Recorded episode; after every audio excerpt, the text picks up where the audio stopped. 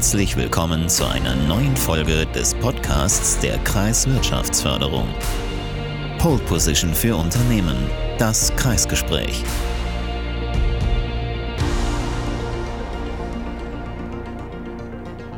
Herzlich willkommen zum zweiten Teil über den Rhein-A-Campus Remagen. Wir starten diese Folge mit der Remagener Business School und Professor Herr Mühlenkort. Im Anschluss interviewt Frau Moog ebenfalls vom Rhein-A-Campus unter anderem das dreiköpfige Team von Sprachen Internationales und schließt mit dem futuristischen Themengebiet virtuelle Realität und Ergonomie mit Herrn Hartmann.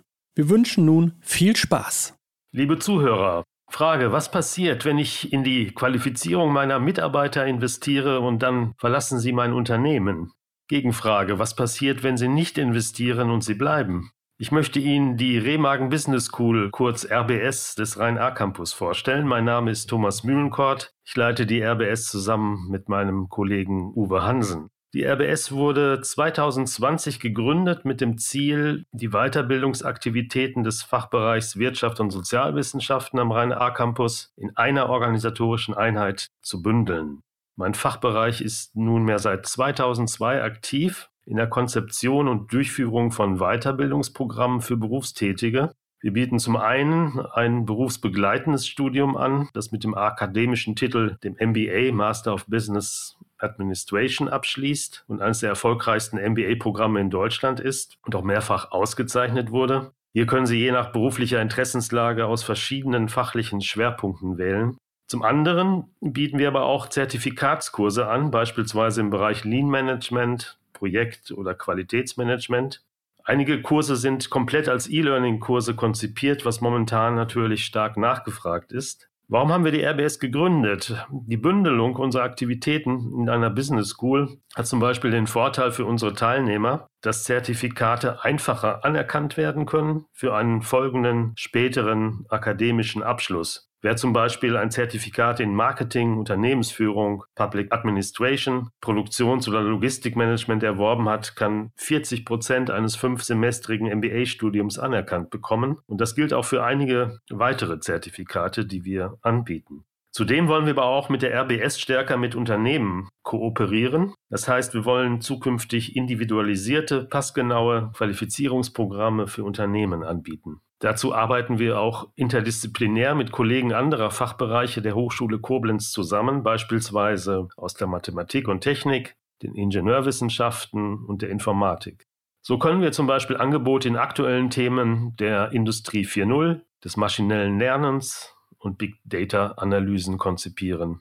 Wir denken, geförderte Weiterbildung bindet Ihre Mitarbeiter ans Unternehmen, weil sie ihnen Entwicklungsperspektiven eröffnet. Daher möchten wir Sie ermuntern, scheuen Sie sich nicht, uns anzusprechen, egal ob als Einzelteilnehmer oder als Unternehmen. Wir beraten Sie gerne. Soweit an dieser Stelle und Grüße vom Campus, Ihr Thomas Mühlenkort und Uwe Hansen. Weiter geht es nun, werte Hörer, mit dem Interview und dem Team von Sprachen Internationales. Ja, ein schönes Hallo hier vom Rhein-A-Campus. Ich freue mich, hier das Team von Sprachen Internationales bei mir zu haben und würde gerade bitten, dass die sich mal kurz vorstellen für Sie. Ja, vielen Dank für die Einladung. Mein Name ist Laurent Borgmann und ich bin der Leiter von Sprachen Internationales. Hallo zusammen, ich heiße Celsela Aria und ich bin zuständig für internationale Studenten und Dozenten hier am Rhein-A-Campus.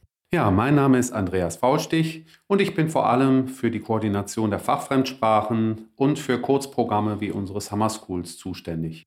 Super, vielen Dank. Dann starten wir direkt mal mit dem ersten Thema, was uns ja alle die ganze Zeit schon beschäftigt, die Pandemie. Und Ihr Thema ist ja Mobilität und Pandemie. Sie sind hier am Rhein-A-Campus für Internationalisierung zuständig und arbeiten ja mit Ländern wie Australien, Indien und Brasilien zusammen. Wie geht das denn im Moment überhaupt bei den Corona-Bedingungen? Ja, das ist im Moment nicht so ganz einfach.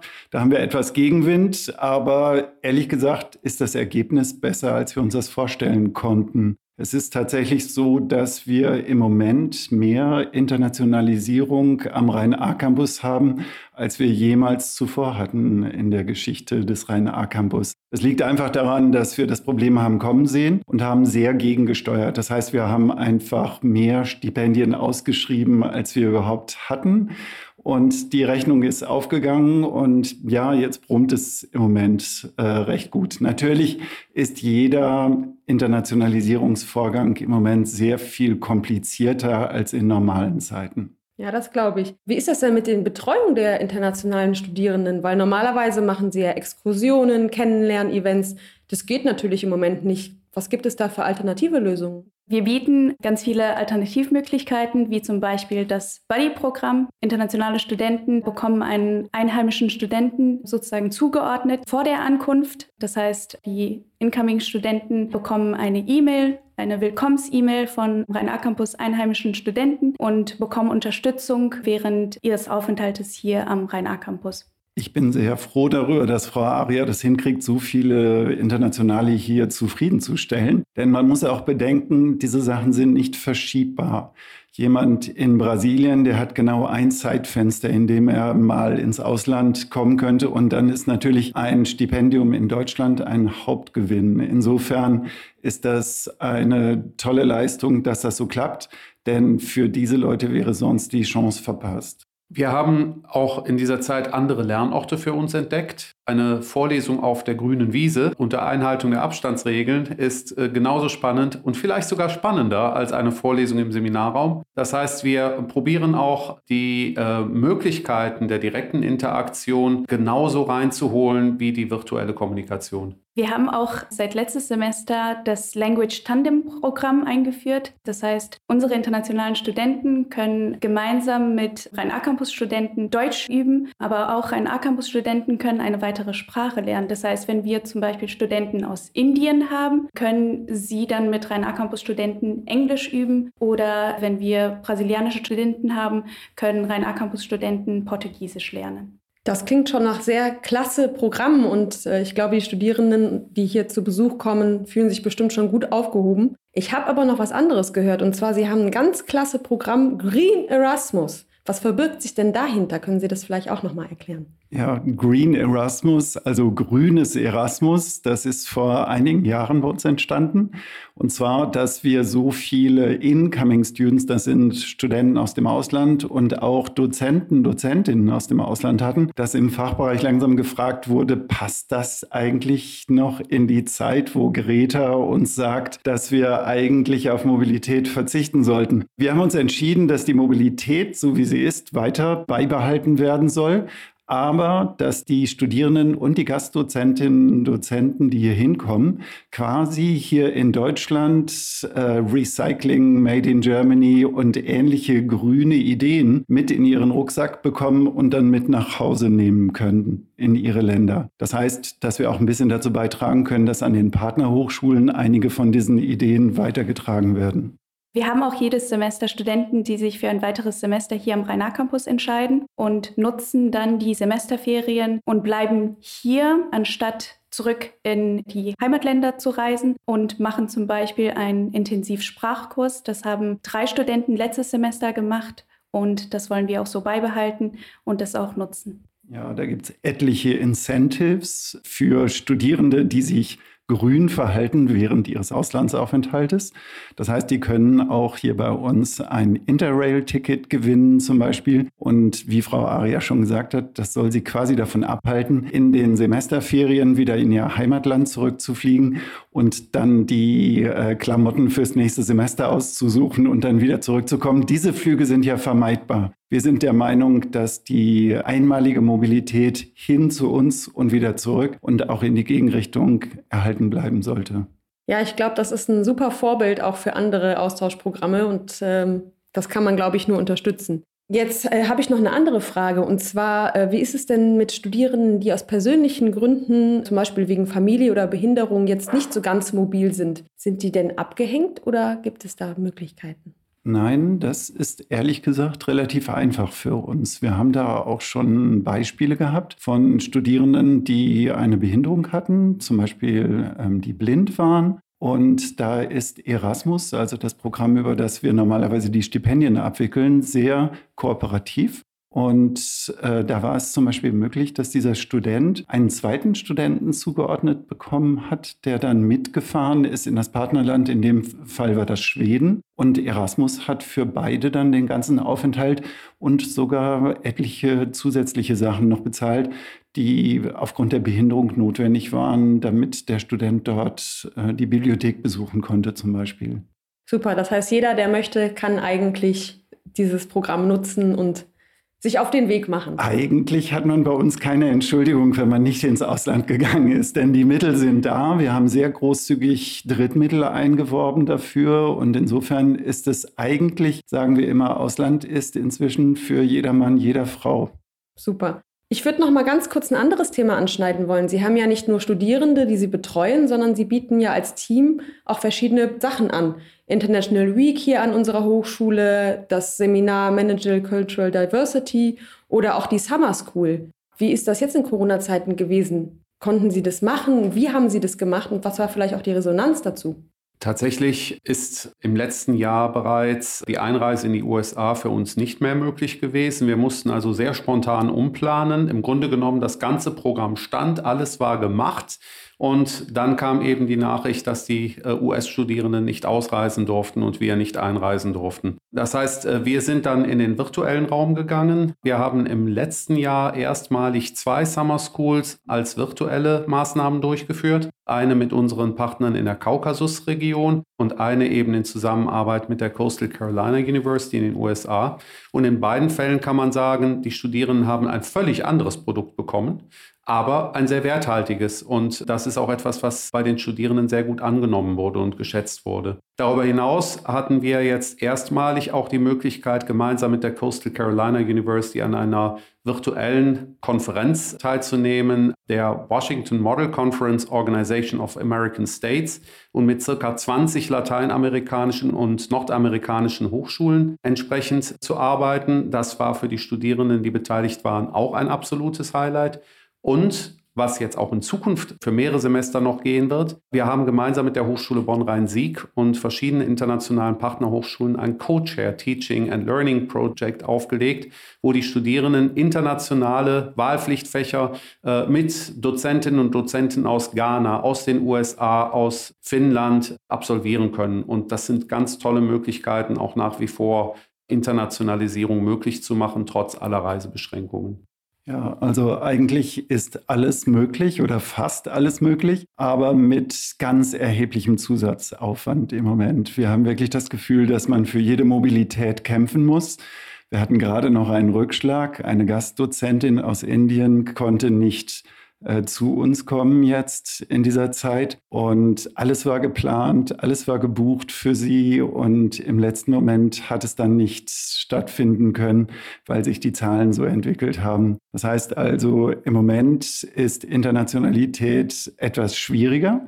Aber wir sagen auch den Studierenden, das wird vielleicht auch später mal bei den Arbeitgebern anerkannt, wenn man es eben trotz dieser beschwerlichen Zeit geschafft hat, mit größeren Hindernissen trotzdem ins Ausland zu kommen. Wir bieten auch die International Week und auch das Managing Cultural Diversity Seminar online an. Das haben wir letztes Jahr gemacht. Und bei der International Week geht es darum, dass unsere Rhein-A-Campus-Studenten Informationen rund um das Studieren und auch Arbeiten an Partnerhochschulen und Partneruniversitäten erhalten.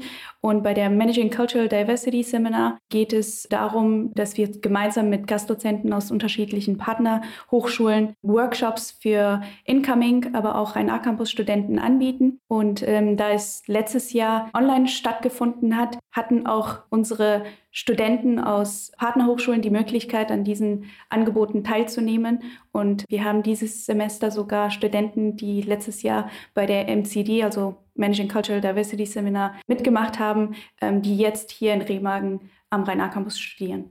Und bei der Gelegenheit äh, haben wir auch festgestellt, dass gerade die Möglichkeit der virtuellen Durchführung auch neue Teilnehmergruppen erschließen kann. Wir hatten teilweise Gastdozentinnen und Dozenten da, die uns lange immer wieder mit familiären Gründen und sonstigen Dingen vertröstet haben. Die sagten, ja, im virtuellen Raum ist das alles kein Ding. Ich brauche nicht anzureisen. Und auf diese Weise hatten wir äh, da sehr bunte und sehr international geprägte Events. Und da sind wir auch sehr froh drüber. Manches wird man aus der Pandemie sicherlich in den Regelbetrieb rüber retten können. Das heißt eher Corona als Chance und neue Formen, neue Chancen, die sich in Zukunft in welcher Form auch immer etablieren, aber das nicht ersetzen sollen, wenn ich das mal so als Fazit ziehen darf.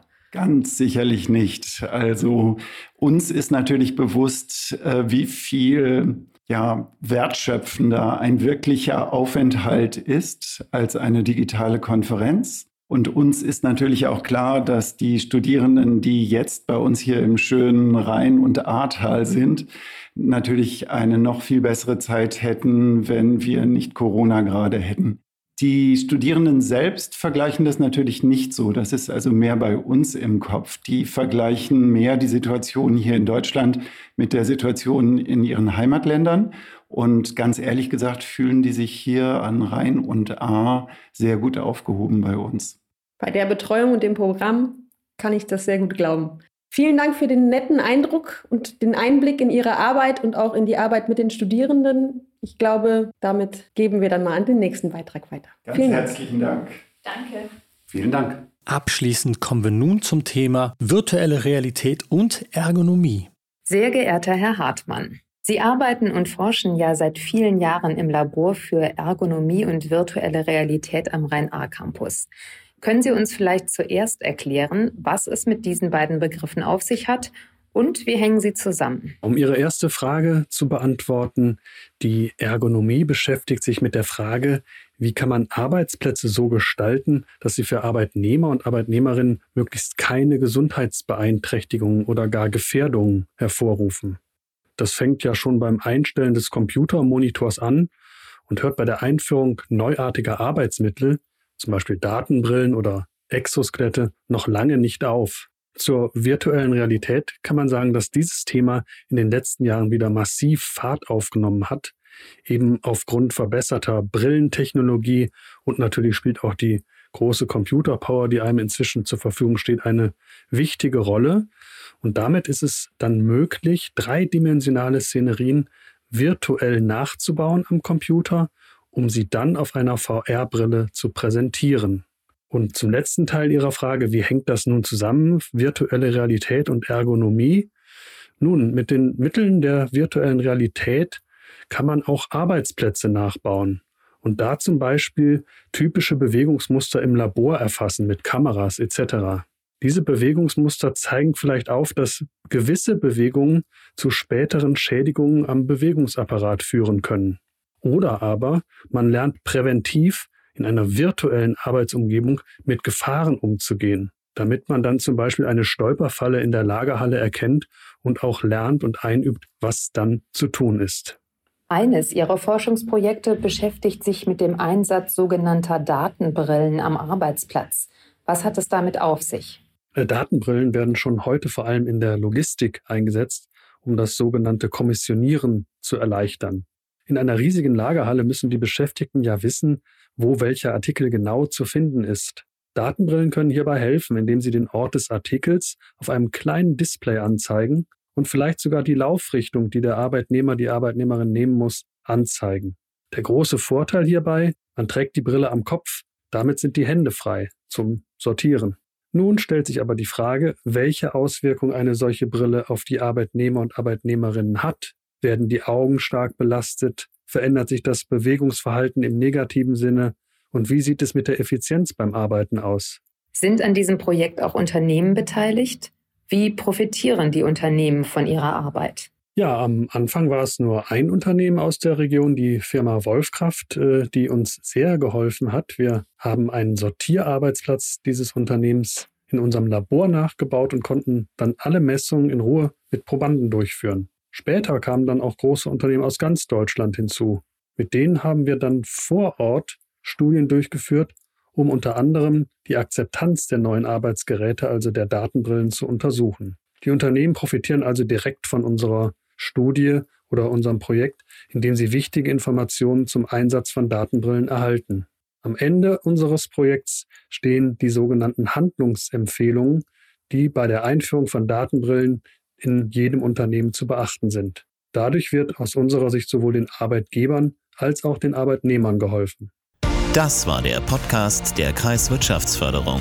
Pole Position für Unternehmen. Das Kreisgespräch. Alle Informationen zu dieser und anderen Folgen finden Sie in den Show Notes. Wenn Ihnen diese Folge gefallen hat, abonnieren Sie unseren Podcast, geben Sie uns einen Daumen nach oben und lassen Sie uns einen Kommentar da. Vielen Dank fürs Zuhören, eine erfolgreiche Woche und bis zum nächsten Mal. Produktion und Moderation durch Jan Boris Schäfer für Fosco Entertainment.